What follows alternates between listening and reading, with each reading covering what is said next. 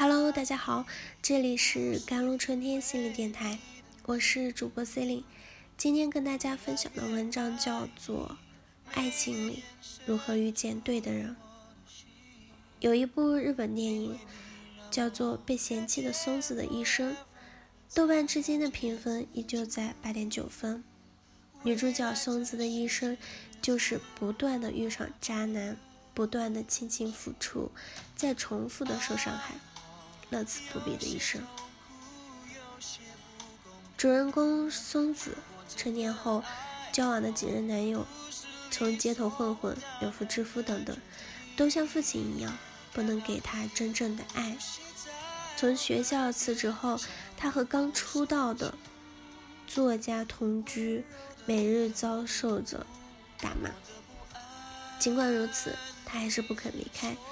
觉得至少有个人陪在身边，自己不是孤孤单单一人。这样的想法一直延续到后来被龙阳一抛弃。松子幼年时总是被父母情感忽视，他想方设法讨好父亲，希望能多看到父亲的笑容，多得到一些父爱。然而不管怎样努力，父亲的关爱还是更多的。给了妹妹九美。童年父爱的缺失，造成了松子害怕被人漠视的性格。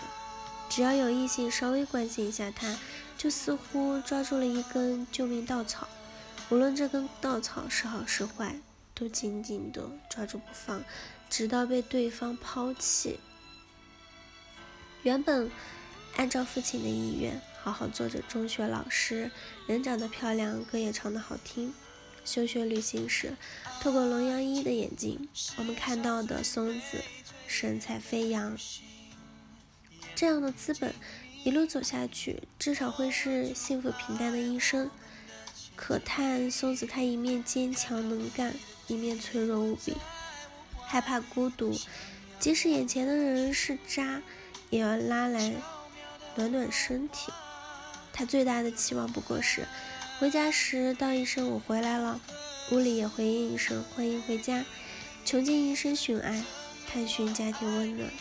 松子的心路很难，非常人能比的。When we stay a miserable life, we always see. May you be gentle with the world. 我们在看到一个悲惨的人生时，总会。满怀悲怜地说一句：“愿你被整个世界温柔相待。”松子的悲剧仅仅是咎由自取吗？或许不然。有些渣男的进化是因为女孩一直在扮演大人的角色，没有把他应付的责任交给他；而另一些渣男，则是女人的态度使他获益，认为无论自己如何害人。都能被轻易的纵容。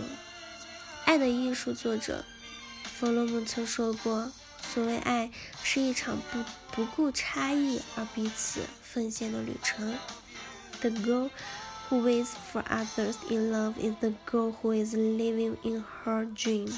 Love is always the icing on the cake, rather than the icing on the cake and the better self.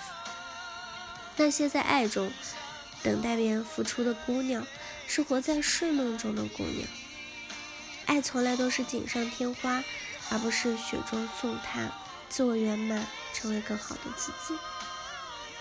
所谓同频相吸，有很多姑娘在失恋后，立马去找一个替补，结果相处不了多久，发现对方太差劲，紧接着又分，分开后又去找一个替补。如此反复，分手的你正处在一个巨大创伤里，你为了逃避这种伤痛，就找一个替补，你遇到的也只能是低能量的人。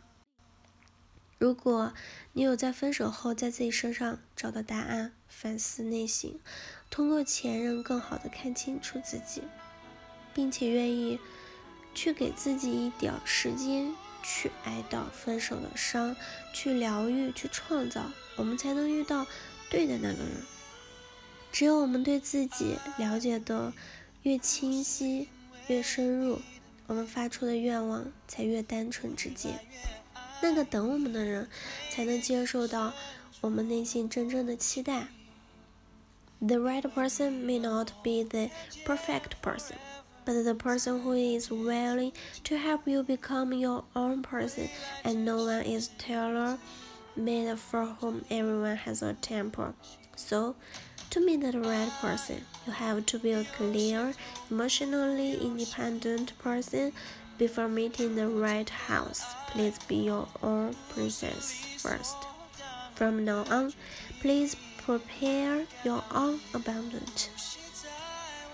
所谓对的那个人，也许不一定是最完美的人，而是那个愿意帮助你成为自己的人。